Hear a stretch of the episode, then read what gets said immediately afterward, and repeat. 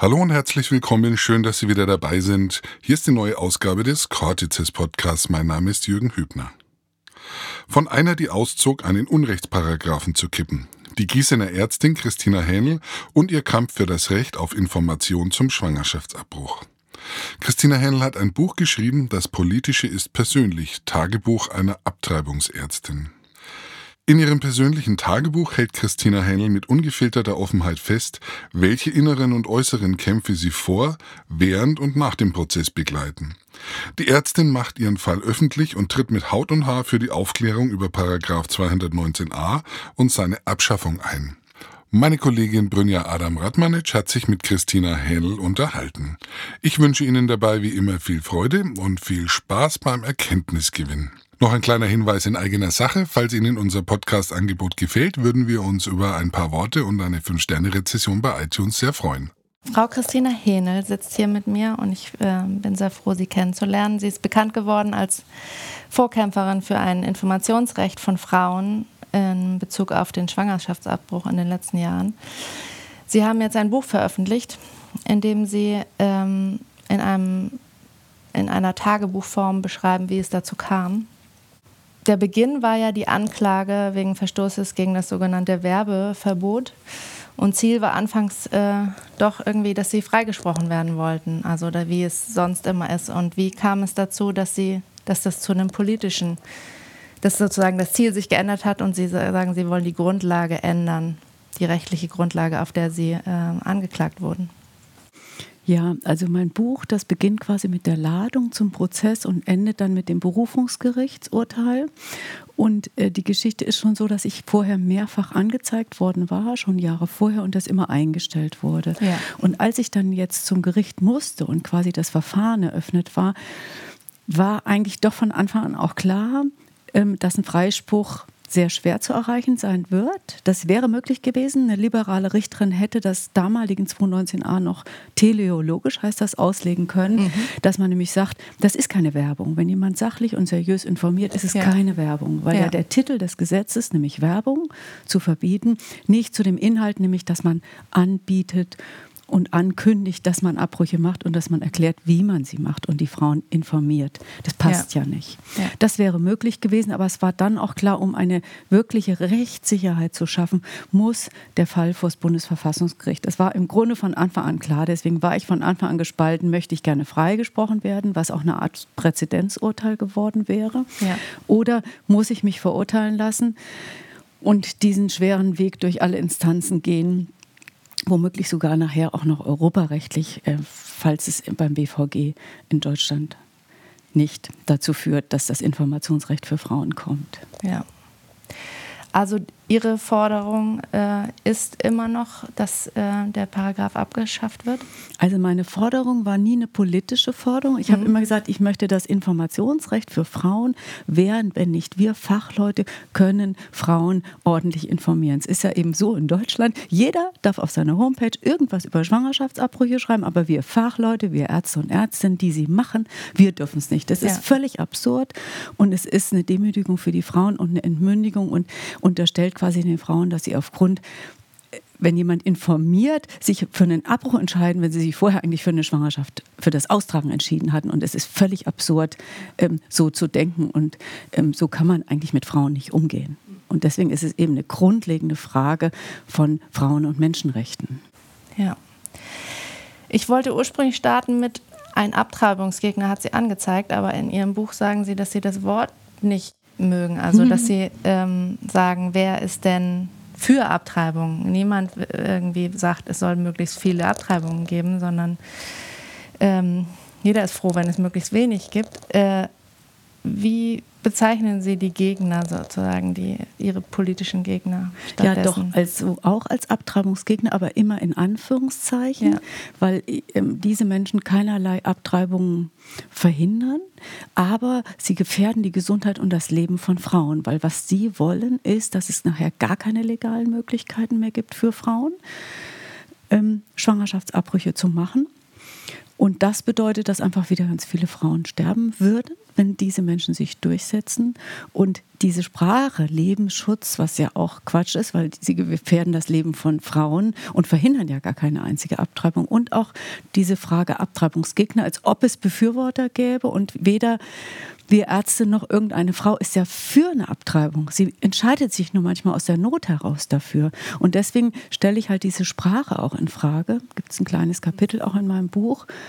Ähm, weil das im Grunde typisch ist für dieses Framing, was wir auch in der Rechten momentan haben, ja, dass quasi Begriffe, alternative Fakten geschaffen werden und die Leute sich irgendwie dran gewöhnen und denken, es wäre so, aber es ist ja natürlich gar nicht so, genauso wie wir nicht geworben haben. Wir ja. haben informiert. Ja. ja, und wenn das auch von der Politik im Bundestag bis rein CSU, CDU, AfD immer wieder und immer wieder gesagt hat, ja, wir würden da Plakatwände machen. Das stimmt ja nicht. Kein einziger hat das von uns gemacht und ja. hunderte von Ärzten sind angezeigt worden. Ja.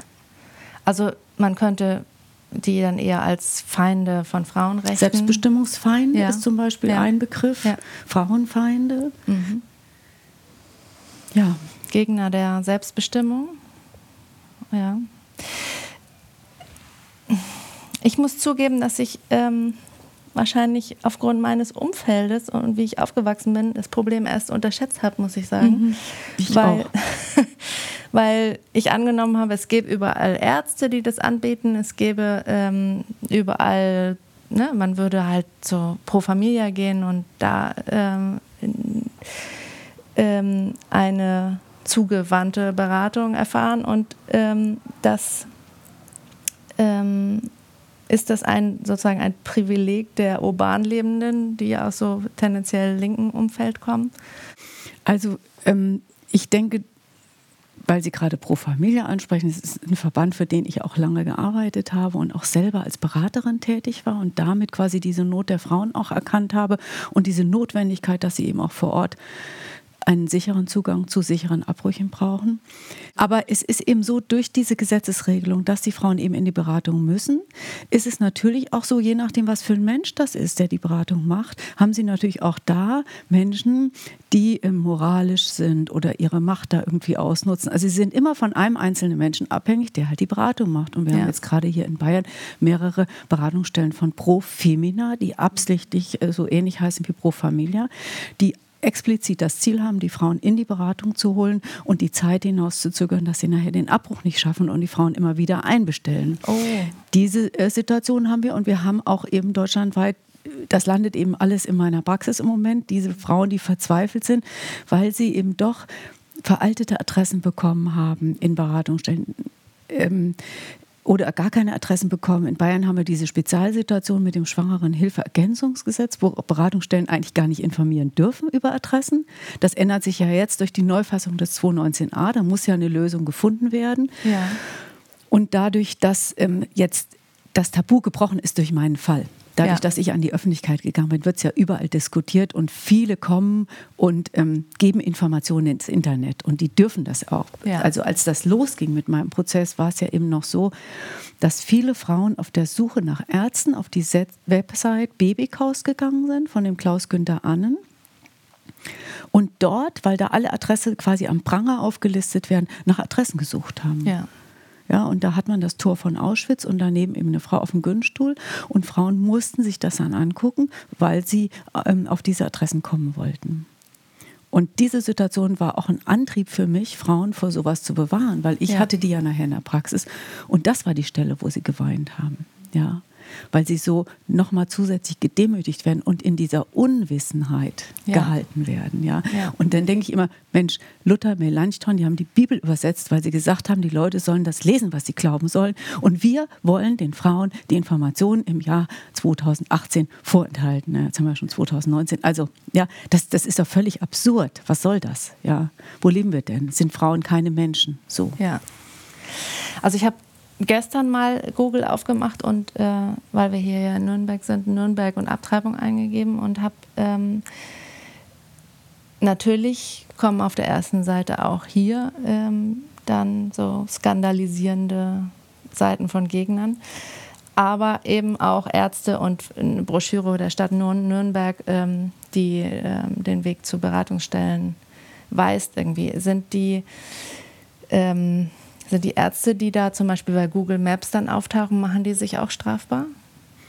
Das kann ich jetzt nicht beurteilen, was die Stadt Nürnberg angeht. Ja. Wir hatten ähm, im Jahr 2017, als mein, so um die Zeit von meinem Prozess herum, als wir gemerkt haben, es ist ein großes Informationsdefizit in ganz Deutschland. Ich dachte ja bisher immer, das ist nur in Gießen so schwierig. Mhm. Und ähm, dann wurde mir das zunehmend klarer, weil ich einfach so viel Kontakte dann hatte. Und dann haben wir eine Initiative ähm, initiiert, dass wir quasi die Gesundheitsämter in den Städten angeschrieben haben und sie gebeten haben, eine Liste von äh, Ärzten und Ärztinnen zu veröffentlichen, die Abbrüche machen. Ja. Und einige Städte haben das auch gemacht, nach dem Hamburger Vorbild. Hamburg hatte das schon immer. Mhm. Berlin hat es gemacht, Gießen hat es dann gemacht und ich weiß nicht genau, was Nürnberg gemacht hat. Also Beratungsstellen öffentlich zu stellen, ist ja sowieso gar mhm. nicht verboten. Mhm. Ja? Und, ähm, und dass jemand anders, der damit kein Geld verdient, ähm, also eine Behörde, ja, ja, die Ärzte öffentlich stellt, die Abbrüche machen, ja, das ist nicht verboten. Aber bisher ja. war es eben so, dass alle diese Wahnsinnsangst vor dem 219a hatten mhm. und dadurch sich dieses Tabu, was wir insgesamt gesellschaftlich zum Schwangerschaftsabbruch haben, noch zementiert hat. Und ja. das bricht jetzt auf, auch wenn wir Ärzte noch immer nicht informieren dürfen. Aber das Tabu ist einfach schon ein Stück gebrochen. Und das ist auch im Grunde die positive Entwicklung egal wie es juristisch jetzt weitergeht, die schon passiert ist. Ja. ja. Ihr Buch endet ja, Sie haben es schon gesagt, irgendwie mit dem Ergebnis des ähm, Revisionsverfahrens. Nee, wie heißt das? Das war das Berufungsgericht. Berufungsgericht. Beim genau. Landgericht Gießen war das das Berufungsverfahren. Genau. Und ähm, seitdem gab es ja eine Änderung. Die Regierungskoalition hat sich auf eine Änderung des Paragraphen 219 geeinigt, nach der äh, Ärzte jetzt erlaubt sein soll, Informationen auf ihrer Website zu veröffentlichen. Ähm, heißt das, dass sie heute nicht mehr angezeigt werden würden? Nein, das heißt es nicht. Das war eben sehr missverständlich in die Öffentlichkeit gebracht, auch von der Regierung, wahrscheinlich absichtlich. Ähm, es ist nicht so, dass Informationen erlaubt wären. Mhm. Es ist nur erlaubt, dass ein Arzt oder eine Ärztin jetzt sagt, ich mache Abbrüche. Okay. Es ist nach wie vor verboten, über weitere Details zu sprechen, zum Beispiel welche Methoden, ja. alle meine Informationen, mhm. wo das Erstgericht schon sagte, sachlich und seriös. Ähm, die sind weiter nach wie vor verboten. Oder zum Beispiel die Absurdität. Ich habe einen Fachartikel in der Fachzeitschrift veröffentlicht, Informationen zum Schwangerschaftsabbruch. Mhm. Den habe ich auf meine Homepage gestellt. Das ist vermutlich nicht ähm, rechtlich ähm, erlaubt. Ja. In der Zeitung darf ich, aber auf meiner Homepage nicht. Das muss jetzt juristisch endgültig geklärt werden, weil ja. es ist völlig absurd. Aber das ist die Situation und das haben die meisten Menschen nicht gemerkt. Und was ja. vor allem eigentlich ein Drama ist, ist, dass bisher ein liberaler Richter den 219a hätte teleologisch heißt das, auslegen können, nämlich sagen, ja, wenn jemand sachlich informiert, ist es keine Werbung. Mhm. Und das ist jetzt festgelegt in dem Schreiben zum 219a steht, Ärzte und Ärztinnen, die über Abbrüche informieren, sind nach 219a strafbar. Okay. Also die einzige Ausnahme besteht, wenn Sie anderen Ärzten gegenüber quasi diese Infobroschüren geben, das war schon immer erlaubt, und wenn Sie öffentlich kundtun, dass Sie Abbrüche machen. Mhm. Also äh, das heißt, die Tür ist zu. das ist quasi jetzt ja gesetzlich festgelegt, dass es Werbung ist, wenn wir sachlich informieren. Und das ist völlig absurd, weil wir eine Berufsordnung haben, wo das ganz klar erklärt ist, was ist Information, ja. was ist Werbung. Und ähm, anpreisende, irrenführende Werbung ist verboten. Da ist die Berufsordnung sowieso schon da für uns Ärzte und Ärztinnen. Das heißt, es wurde eigentlich äh, missverständlich angekündigt, ja. weil ja, die also meisten haben mir, das falsch verstanden. Mir ist es auch angekommen, es ist eine leichte Liberalisierung, aber Sie sagen, es ist eigentlich eine Verschärfung, weil das, was. An bestimmten Stellen ist es eine ja. Verschärfung und an dem Punkt, dass wir sagen dürfen, dass wir Abbrüche machen, ist es eine leichte Liberalisierung. Ja. Um quasi die politische Situation zu befrieden ist es so passiert. Und dann ist ja noch die Spahn-Studie da reingeraten, also wo man plötzlich jetzt beweisen soll, dass es psychische Folgen gibt, wo es eine gute Studienlage zu gibt, ja. die negiert wird, wo auch die Bundeszentrale für gesundheitliche Aufklärung, die darüber Veröffentlichungen gemacht hat, ignoriert wird. Also das ist ganz unwissenschaftlich, was da passiert, mit dem Ziel langfristig natürlich die Gesetze nochmal zu verschärfen. Das ist der Hintergrund, ja. Und diese Entwicklung haben wir momentan in Amerika. Ja, und ähm, das ist ein Zugeständnis an die Lebensschützer, die ja einen riesen Druck gemacht haben auf die Regierung und wo eben aus bestimmten politischen Gründen wahrscheinlich ja sich die Koalition an einer bestimmten Stelle entschieden hat. Und zwar war das wohl im Dezember 2017, da ist quasi so ein Schwenk auch nochmal in der CDU, CSU passiert, ähm, sich auf diese Seite und auf diese Argumentation zu stützen und denen ja. ähm, Land zu geben. Nun ist es ja in ähm, Amerika zurzeit so, dass ähm, in manchen Bundesstaaten das verschärft wird und man vermutet, sie mhm. wollen eigentlich, dass es vor das äh, mhm. oberste Gericht kommt, damit mhm. dieses, dieses ähm, Urteil, was damals die Liberalisierung gebracht hat, irgendwie gekippt wird. Ist ja. das auch eine Gefahr hier, dass wenn man an sich ans Verfassungsgericht wendet, dass man eigentlich, dass die sagen, das schärfer machen, obwohl man mit einer, mit dem Wunsch nach Liberalisierung herantritt, dass es Gefahren auch ähm, verbunden also, sind?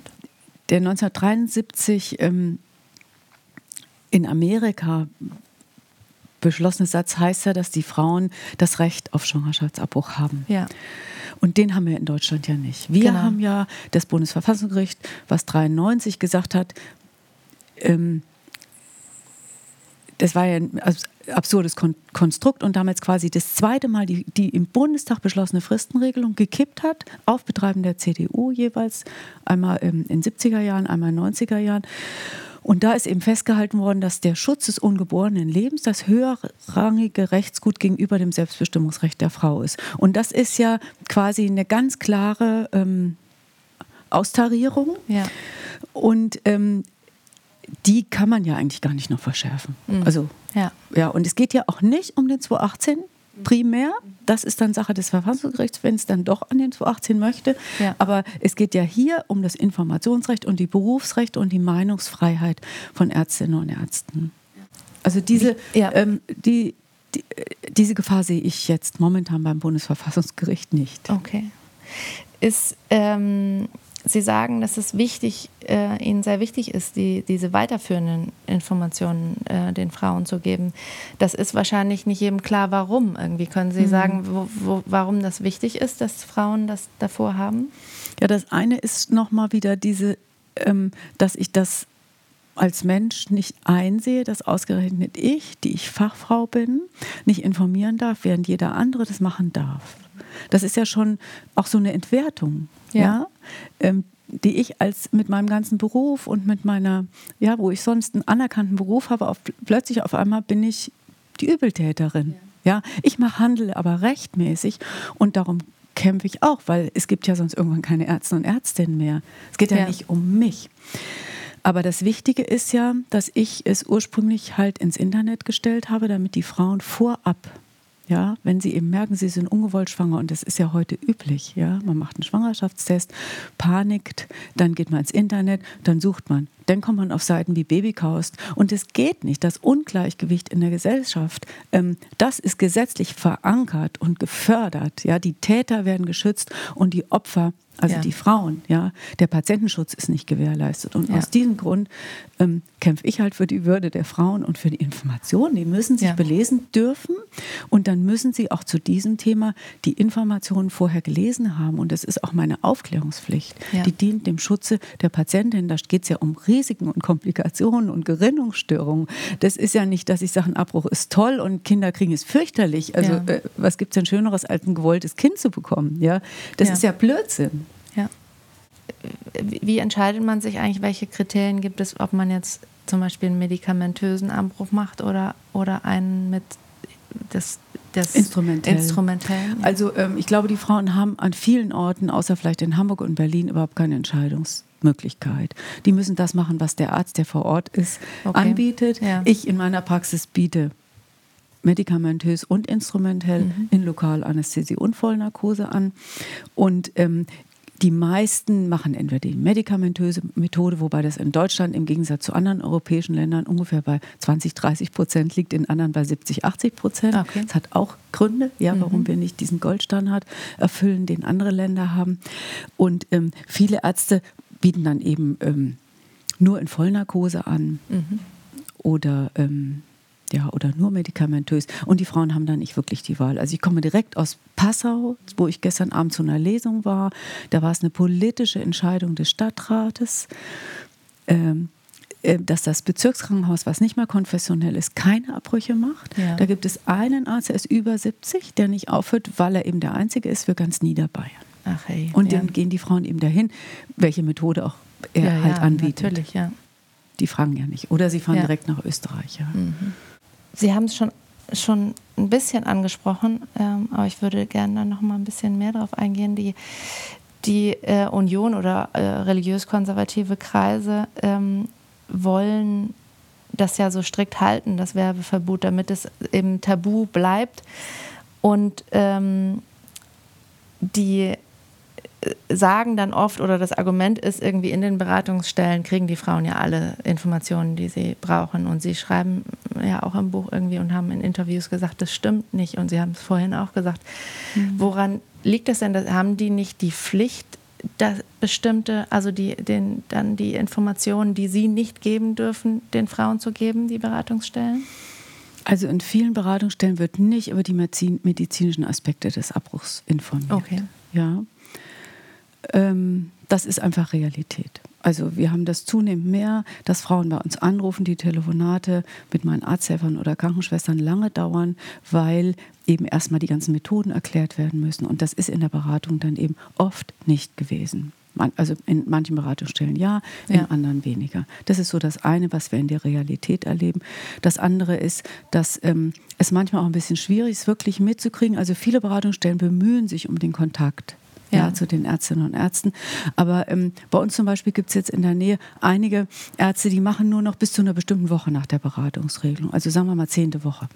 Und das wissen oft die Beratungsstellen nicht. Dann haben die Frauen den Termindruck. Dann gehen ja. die erstmal zum Gynäkologen. Dann kriegen sie da erstmal keinen Termin, dann werden sie da untersucht. Da gibt es auch welche, die sagen, nee, ich untersuche sie nicht. Also wenn sie das nicht wollen, ähm, dann müssen die Frauen woanders hingehen. Da verlieren die ihre Zeit. Das ist so mhm. mal das eine. Mhm. Ähm, oder was auch in der deutschen Gynäkologie so ganz beliebt ist, dass sie sagen, wir wissen nicht, ob die Schwangerschaft intakt ist, da müssen sie nochmal kommen, wir müssen erst die Herzaktion sehen. Was medizinisch nicht der Standard in Europa ist, aber in der deutschen Gynäkologie leider verbreitet. Dann werden die Frauen nochmal eingestellt, dann haben die schon eine Weile verloren und ja. hoffen, dass es abgeht. Geht ja. aber nicht ab. Ja? Oder in vielen Fällen nicht. Also jede vierte Schwangerschaft geht ab, aber die anderen bleiben. Ähm, dann geht die Frau erst dann zur Beratungsstelle, kriegt erst dann die Adressen und dann ist sie manchmal schon ein bisschen weiter. Ja. ja dann hat sie schon irgendwie Zeit verloren. Ja. Und dann passiert es eben häufiger, da habe ich auch einen Fall in meinem Buch, ähm, wo eine Frau dann eben in eine Klinik geschickt wird, Termin ausgemacht, die untersuchen, sagen, ja, ist ja schon zu weit. Ist aber noch in der Beratungsregelung und nur diese Klinik macht es eben nur bis zur mhm. zehnten Woche, weil die Klinik das so entschieden hat oder die das Personal, was dort gearbeitet hat, gesagt, nee, wir machen das nicht, wenn es weiter ist. Das ist ja immer so ganz abhängig ja, von dem, was einzelne Menschen denken zu dem Thema Schwangerschaftsabbruch.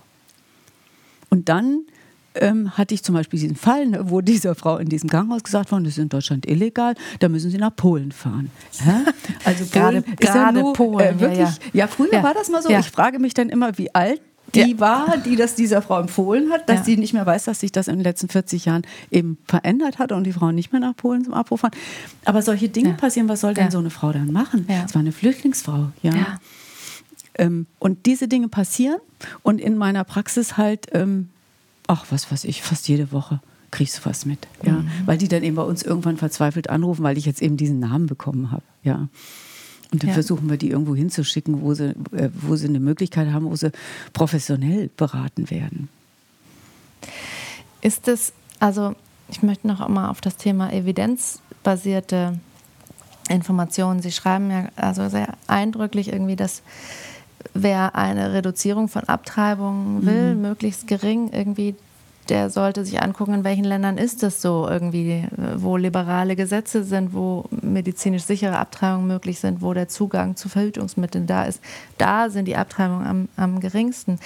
Ist ähm, der Zugang zu Informationen gehört das für Sie dazu, zu diesem evidenzbasierten? Ja, ja, also Sie beziehen sich jetzt, oder ich bezog mich in meinem Buch ja. da auf die Lancet-Studie aus dem mhm. September 2017, ähm, die das weltweit halt erforscht haben, wo, ähm, was bedeutet das für die Sicherheit der Frauen, ja, und wo sind die, und dann ist es eben ein Nebenaspekt dieser Untersuchung gewesen, wo, ähm, wo sind die Abtreibungszahlen gering. Ja.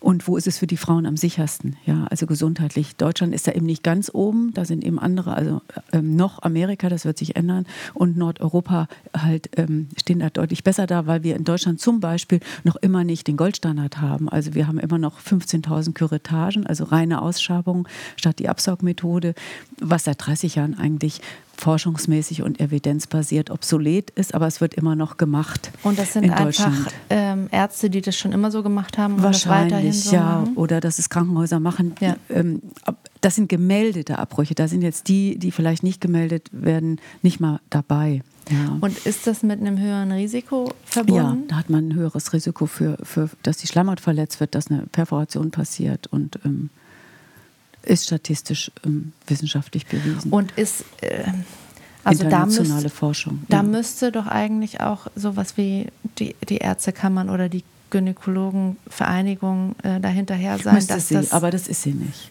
Weil es ja ein Tabuthema ist, weil das nicht vorkommt, weil es unschick, äh, sage ich jetzt mal so salopp ist. Ähm, und wir keine deutschen Leitlinien haben. Die Deutsche Gesellschaft für Gynäkologie und Geburtshilfe hat jetzt was über einen medikamentösen Abbruch rausgegeben.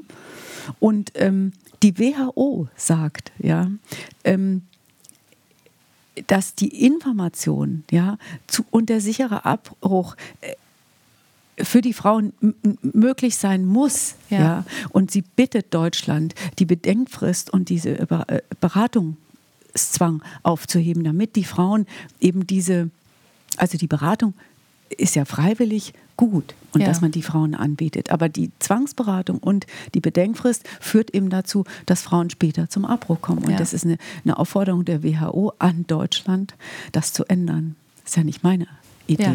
gewesen. ja.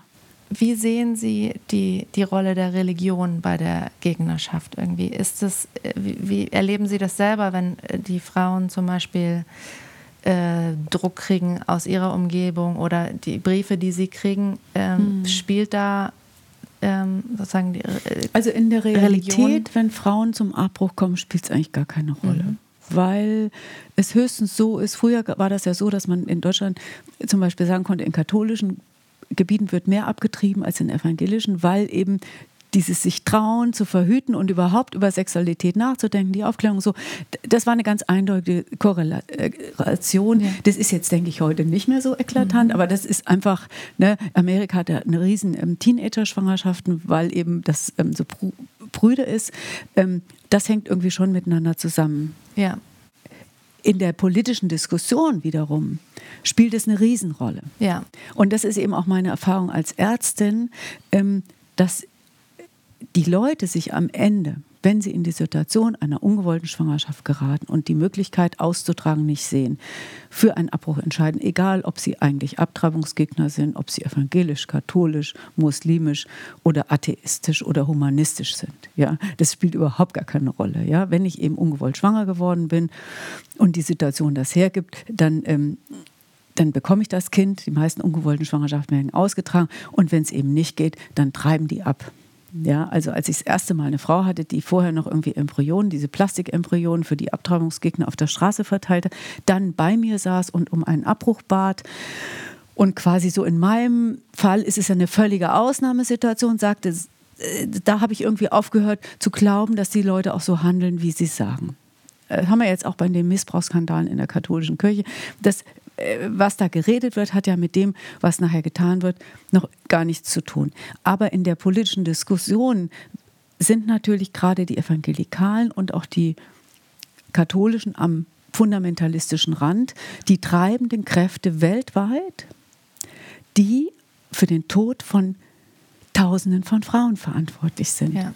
ja. also in dem Moment, wo der Papst sagt, Frauen sind Mörderinnen und wo Amerika die NGOs ähm, nicht mehr bezahlt.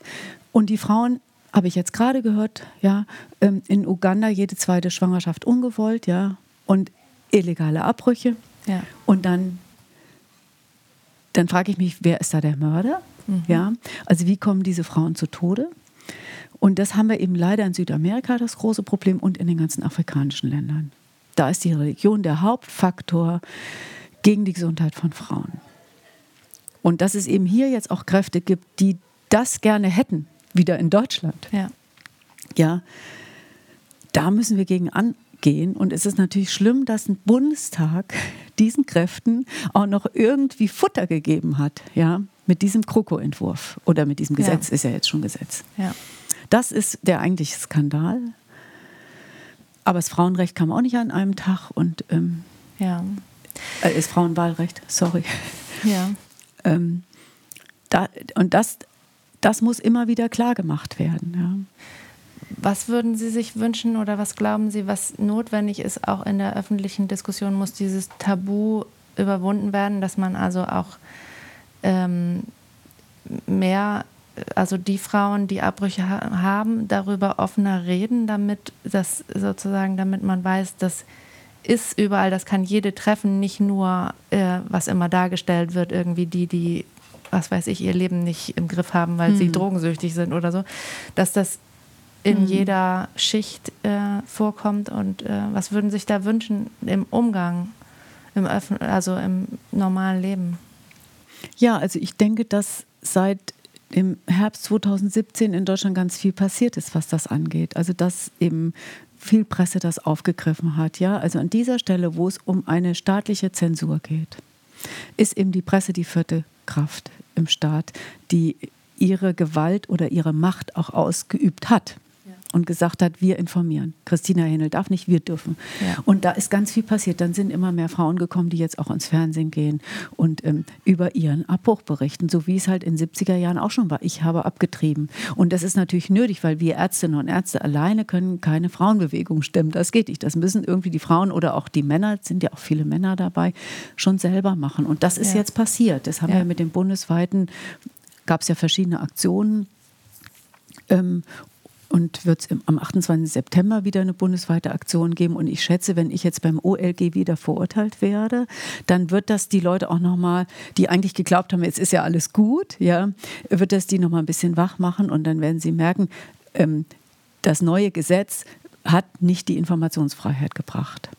Ja, Wann, es war im Grunde eine ja. Zementierung des alten Gesetzes. Wann äh, ist Ihr nächster?